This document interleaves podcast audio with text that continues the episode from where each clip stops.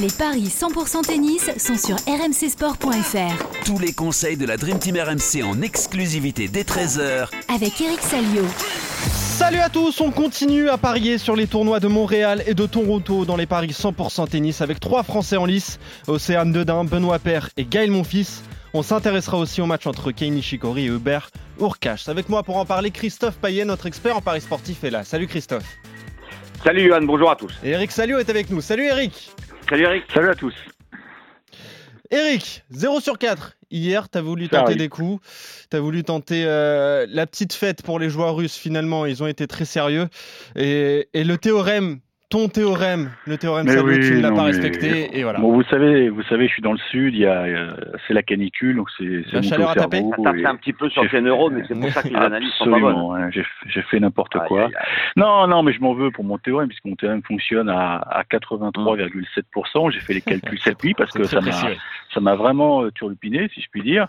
Et je sais pas ce qui m'a pris. Et, voilà, Benoît Père a, a sauté sur l'occasion. McDonald's mm. était, était en pleine décompression et et bravo à Benoît qui a, gagné en 2-7. Et ça, ça me fout dedans. Euh, Garcia, j'y croyais. Bon, bah, a pris 4 et 4. Hugo Humbert a bien pris un 7 à Tsitsipas. Eh sans l'avait dit. 7. Hum. Un tie-break extraordinaire, mais malheureusement derrière, il a, il a, il a coincé, il a pris 6-1 dans le troisième, ça a duré une demi-heure. Donc euh, voilà, tout est faux. Et puis les Russes, effectivement, les Russes sont très professionnels et. Et voilà, voilà comment on fait 0 sur 4. Je, je, présente mes excuses aux parieurs et là je vous annonce un, un 3 sur 4. Un 3, ah oui, un, 3 sur 4. Vous jamais dire 4 sur 4. Ça, ça ne vise pas trop non plus. On va commencer avec le tournoi de Montréal, donc chez les femmes, euh, avec ce match entre Anisimova et Océane Dodin, la 86e face à la 109e mondiale. C'est très déséquilibré au niveau des codes, Christophe.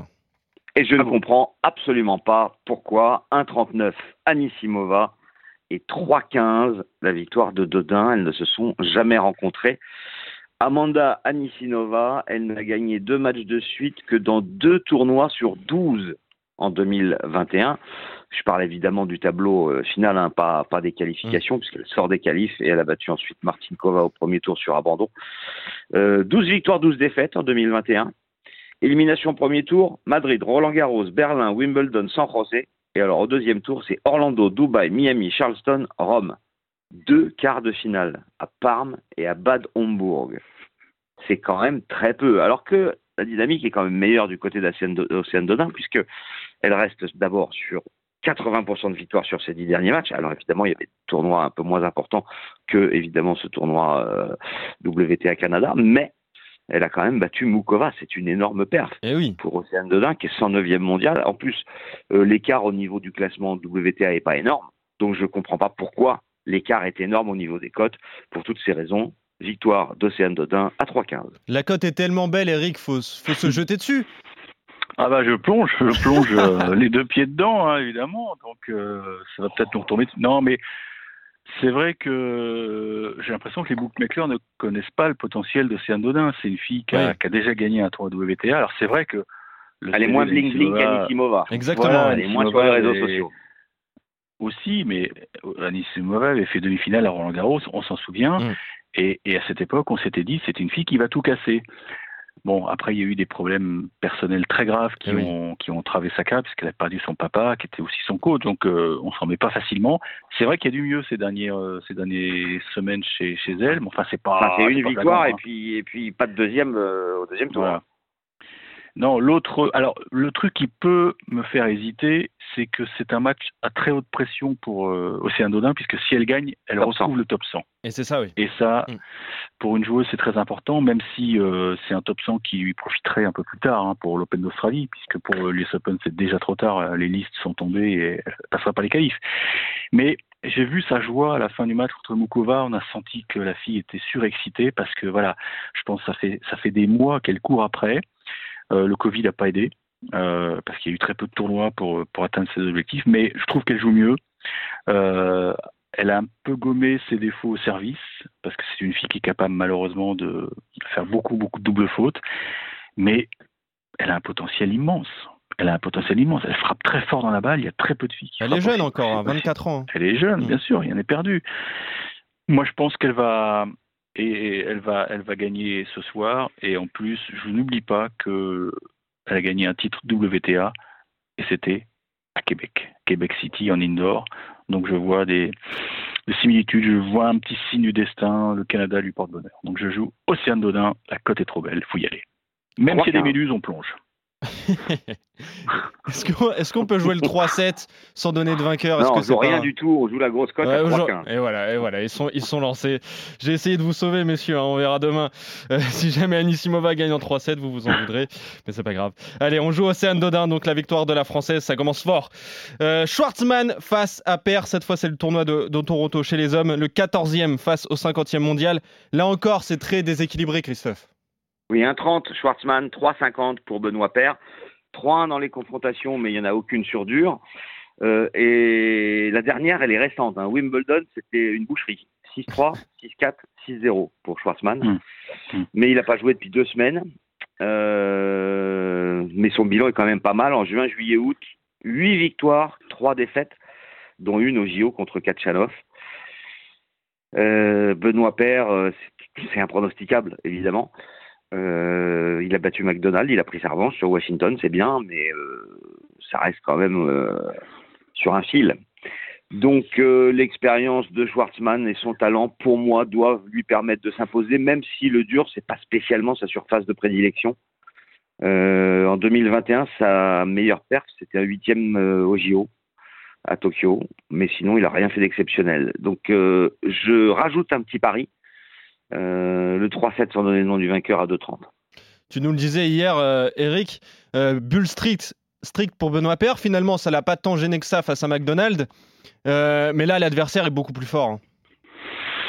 Oui, j'ai vu un peu, un, peu, un peu de son match. C'est vrai que les tribunes étaient désertes, alors qu'il y avait un peu de monde pour le match de Hugo contre, contre Sissipas. Mais bon, c'est pas, c'est pas une semaine où il va kiffer, je pense. Maintenant, il a, il a été très, très solide, mais j'ai l'impression que tactiquement, il, il essaie d'abréger les échanges. Quoi. Il monte beaucoup au filet, il s'appuie sur une excellente première. Et je pense que c'est la tactique à adopter pour, pour essayer de perturber euh, Schwarzman. Maintenant, euh, Schwarzman, on connaît son style de jeu, il va essayer de bah, d'imposer un des longs rallyes, euh, tout ce que déteste Benoît. Mais je crois que le match est programmé assez tardivement. Hein. donc, donc la, chaleur va peut-être pas entrer en ligne de compte. Moi, je mettrais, je, tenterais un petit coup de folie. Je mettrais Schwarzman en 3 parce que je trouve quand même que depuis quelques temps, Benoît, il, a la tête sur les épaules, il reprend plaisir et puis, puis bon, euh, il, a cette chance d'avoir, de pouvoir compter sur un sur un service qui quand même fait des ravages. Quoi. Il, est grand et c'est un geste qui est naturel pour lui mmh. et je trouve qu'il a un bon pourcentage de première balle et ça, ça peut l'aider à en kikiner euh, l'Argentin. Euh, Schwarzman, il est, il est pas, il est pas injouable sur dur, loin de là. Hein. Et puis il va l'agresser en retour. Donc euh, je, je, vous déconseillerais de jouer Schwarzman en deux. Ouais. Je suis un peu comme Christophe. Je pense que ça peut être un match très long. Ouais.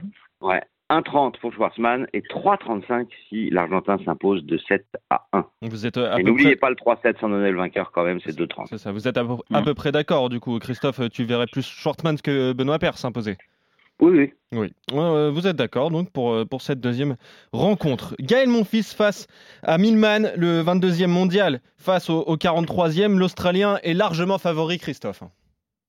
Ah oui. Oui, 1,64 pour Milman et 2,40 pour Monfils. Aucune confrontation, c'est hallucinant d'ailleurs qu'ils se soient jamais rencontrés, puisque mon fils a 35 ans et Milman 32. euh, mon fils, 3 victoires en 12 matchs en 2021. Euh, il y a eu le mariage. Est-ce que ça va lui faire du bien? J'ai un doute. C'est un match pour moi très compliqué à pronostiquer. Milman, euh, 5 victoires, 5 défaites sur les 10 derniers, mais 3-1 en Amérique du Nord. Il a perdu contre Brooksby lors du tournoi précédent à Washington en quart de finale. Le problème de Milman, c'est une collection de défaites au deuxième tour impressionnante. Les JO, Eastbourne, le Queens, Rome, Madrid, Monte-Carlo, Belgrade, Cagliari il a fait deux quarts de finale. C'est un petit peu en fait comme euh, comme Anisimova en fait. Il perd au premier ou au deuxième. Il a fait deux quarts euh, à Washington et puis à Munich sur terre battue. Du coup, je me dis que sur dur, mon fils de 40, ça peut être quand même tentant. C'est ça. En fait, la question c'est comment est Gaël mon fils? Dans la tête et physiquement, euh, Eric. Oui, bah là, on n'étant pas sur place, c'est dur de d'avoir une réponse à cette question, mais franchement, c'est c'est le type de jeu euh, que, que Gaël va, va plutôt apprécier. C'est Mm. pas un mec Ouais. qui se fait très mal. Bon, c'est un mec, c'est un battant, c'est un guerrier, oui, mais il, est- il peut très vite être débordé. Maintenant, euh, effectivement, il faut que Gaël soit bien dans sa tête. Et le problème, il l'a résolu lui-même à- au jeu de, de Tokyo, c'est que il perd tous ses matchs 7-5 ou 7-6 au troisième. quoi. C'est ça qui est terrible. Exactement, C'est ouais. un problème mental. Mm. Dès qu'il arrive dans le money time, ça, ça plonge. Donc il faut absolument qu'il se mette à l'abri avant. C'est pour ça que je vais tenter un petit coup de folie. Je pense que Gaël a les moyens de gagner ce match 2-7-0 très vite, proprement. Mais si ça se prolonge, et là je vous conseille de jouer un live betting, si jamais on va dans un troisième serré, eh ben, malheureusement on peut avoir encore un scénario catastrophe pour le Français, Mm. qui je le rappelle vient de quitter le top 20. Donc Eh oui. euh, ça y est, c'est le début de la dégringolade. Il faut absolument qu'il se ressaisisse. Il a souvent bien joué au Canada quand même. hein. Et puis euh, la tournée américaine en général lui réussit bien. On se Mm. souvient que à l'US Open il avait été très bon en 2019, je crois, contre Berrettini, Fekar. Il avait les, les portes des demi qui étaient entrouvertes. Il il est plutôt bon euh, sur dur, je pense. Je pense même, je en avais parlé avec lui après cette US Open. Je pense même que c'est sa meilleure surface le dur. Ah oui. C'est pour ça que je suis assez Ouais. ouais. Et il, il est d'accord avec moi. il dit, oui, là, cette victoire euh, qu'on propose euh, face à Ouais. Millman. Mais le Mais 3 voilà, mais 7 faut sans donner le nom du vainqueur à 2-10, une fois de plus, peut être intéressant si vous voulez pas trop vous mouiller Aussi, oui. euh, par rapport à ce qu'a dit Eric. Ouais, mais moi je vais tenter le. Je, Le je pense 2-0. vraiment que s'il arrive à être concentré, là il est arrivé assez tôt. euh, Ils ont pris le voyage, l'avion ensemble avec sa chérie, avec sa médaille. euh, Je pense aussi que ça va les guillonner de voir que plus sa chérie, c'est sa femme maintenant. Oui, sa, sa femme, sa, femme a, a brillé à Tokyo. que maintenant c'est à lui de montrer aussi qu'il est capable de, de signer des gros trucs, quoi. Et bon, il est sur un fil, certes, mais avec lui, on sait que ça peut, ça, le déclic peut arriver très vite. Il suffit d'un bon match pour ça, que la dynamique s'enclenche. Ouais. Et je pense que Milman est l'adversaire rêvé. Alors 2-40 la victoire de mon fils. Si vraiment vous êtes gourmand comme Eric, vous tentez le 2-0 à 3-50. Mais moi, je me contente vraiment de la victoire sèche. Quand on joue l'outsider, j'aime pas trop jouer les paris annexes.